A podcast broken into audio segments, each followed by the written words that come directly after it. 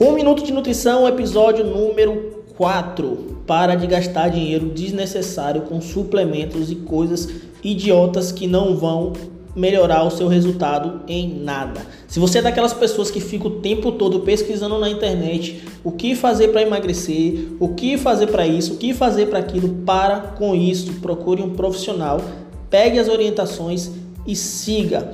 Você não vai emagrecer comprando shakes milagrosos, você não vai emagrecer tomando chás milagrosos, você vai emagrecer se você fizer o seu processo de educação alimentar corretamente e for decidido. Não adianta ir no nutricionista gastar uma fortuna de dinheiro com produtos, com alimentação, se você é relaxado e no, na primeira oportunidade você vai lá e enfia o pé na jaca. Seja decidido, mude seus hábitos, mude sua vida, porque se você não fizer isso, você não vai conseguir os seus resultados. 2021 não é para os fracos. Acorda, tartaruga.